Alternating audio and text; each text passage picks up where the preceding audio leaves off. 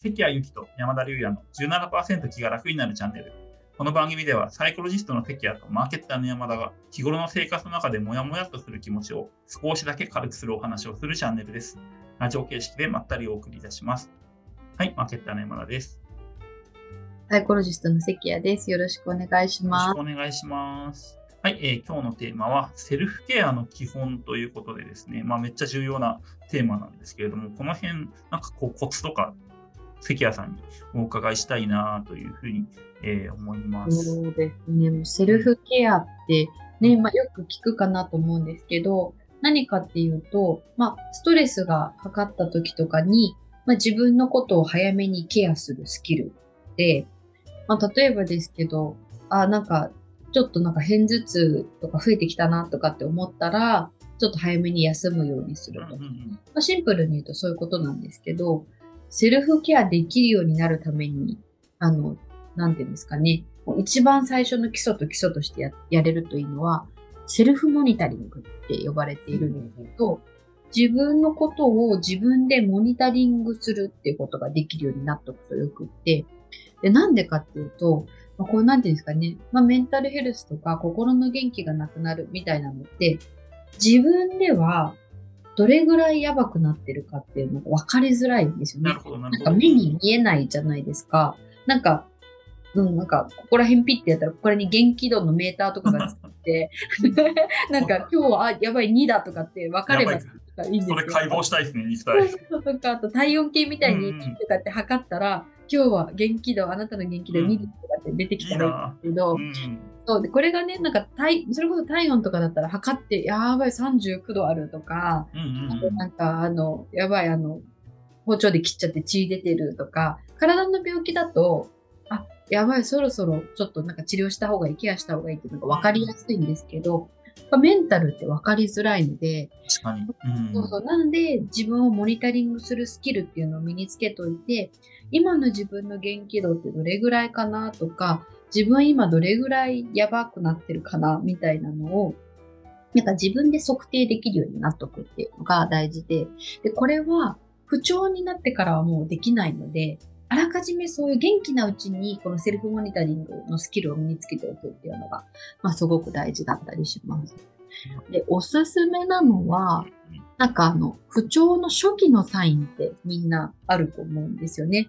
それを、なんかあらかじめ押さえとくっていうのが大事で、で、なんだろう、客観的に、あの、わかるものだとなおのこといいなと思ってるんですけど、例えば、自分が過去に、あの時ちょっと調子悪くなりかけてたなとか、忙しくてやばかったなとかっていう時を思い出して、あの、自分のその働いてる時の様子どうだったかなとかっていうのをちょっと振り返っていただくとサインがわかると思うんですけど、はい、例えば、うん、机がめちゃくちゃ散らかってきたら、結構やばい証拠とか、あとはなんか、あの、なんだろう、流しに食器が溜まってくると、もう生活が荒れ果ててるサインとか、あとは、なんだろう、歯磨きの時間がめっちゃ短くなったら、それはもうなんかそういうこと構ってる余裕がなくなってるとかでもいいですし、あとはなんか部屋の植物が枯れてきたとか、水やりできてないとか。それやばいやばい、かわいそう。そうそうそう。とか、あとなんか、なんだろうな。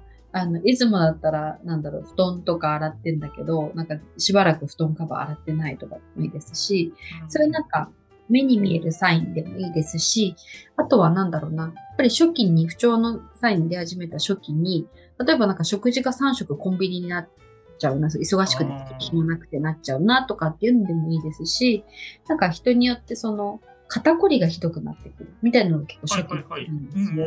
とか、あの、片頭痛が、その、片頭痛ありそうですね。僕結構出ます。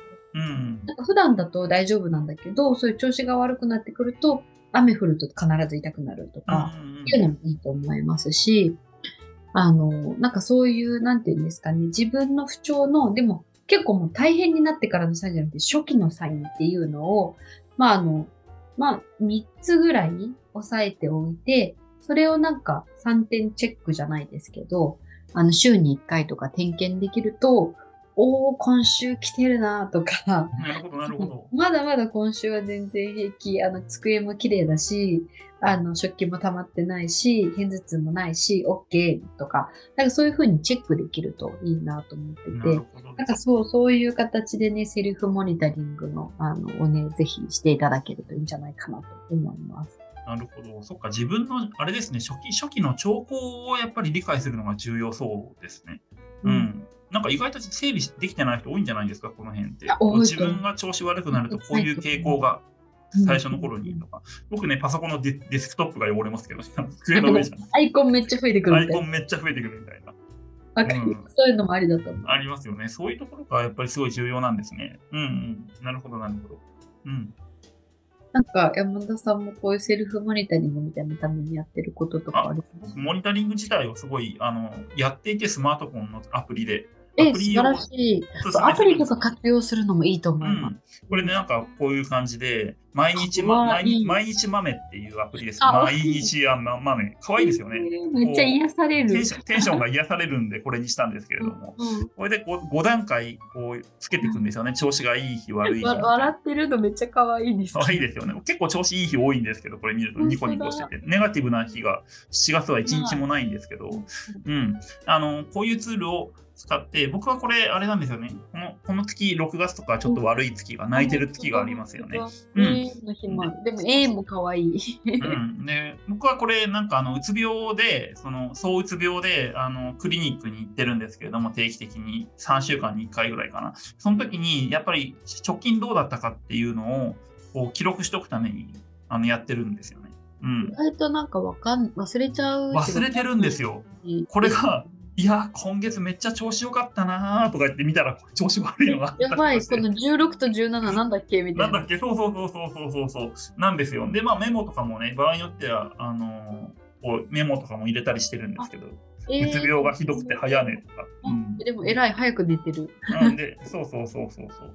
で、食べたものをチェックしたりとかして、うどん、うどん食べてるんですけど、うん、うん、こういうのやらないと忘れます、大体。そう忘れちゃうし、なんかうん結構自分の記憶とか当てにならないんですよね。ならないです。なので、こういうのややると、ああ、なんかこういう時のタイミングとか周期で来てるんだとか、こういう時にセルフケアするタイミングだなみたいなのとかが見えるので、超おすすめですね。いや、すごい素晴らしいと思います。うんなんかね、今アプリでそうやってアイコン選ぶだけって感じですね。うんうん、あえ選ぶだけです。で、ね本当本当もう5段階のアイコンを選ぶのだけが最低で、あと、つけたかったらメモ入れてもいいし、画像入れてもいいし、細かいの入れてもいいんですけど、入れなくてもいいんですよね。そうですよね。うんさっきの1ヶ月見るだけですごいわかりやすいです、あ、そうそうそう。だからもう5段階入れるだけでいいと思います。めんどくさいで、後のことはやらないっていうところから始めるといいかな。ねいつ入れるとか決めてるんですか？いや、適当です。だからもう結構忘れちゃって翌日入れたりとかしてたりもします。うんうんうん。それでもまあ、1日前ぐらいだったら覚えてるのでいいかなっていう。うんうん。いや、いやでもいいと思います。そう。ね、入れる入れる時間決めるのもありだなと本当。はそうなんですよね。うん。朝起きてすぐとかね。ああ、それがいいかもしれないですね。確かにね。うん。起きた時の気分って出るので。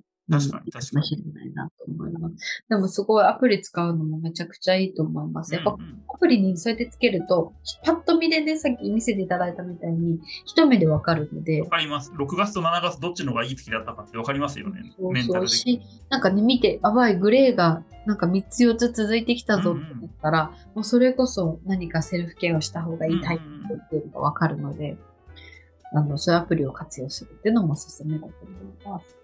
はい、ありがとうございます。はい、ということで、うん。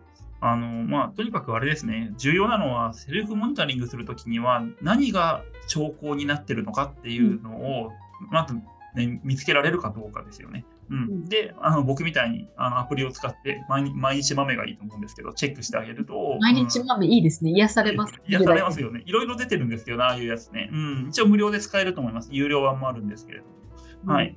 で、えーやっていくとかなりあの自分のことがよくわかるし、早い段階でやばいと思ったらね、生活変えたりとか、あのリズム作っていけるんじゃないのかなというふうに、えー思います。はいうん。ということで、えー今日はここまでですね。はい。では、えーこのチャンネルが面白いと思っていただいただいた方は、ぜひともですね、いいねボタンとチャンネル登録をよろしくお願いいたします。はい。関谷さんのセルフケセルフケア研究ですね、の励みになります。はい。今日はここまでですね。ありがとうございました。りがとうございました。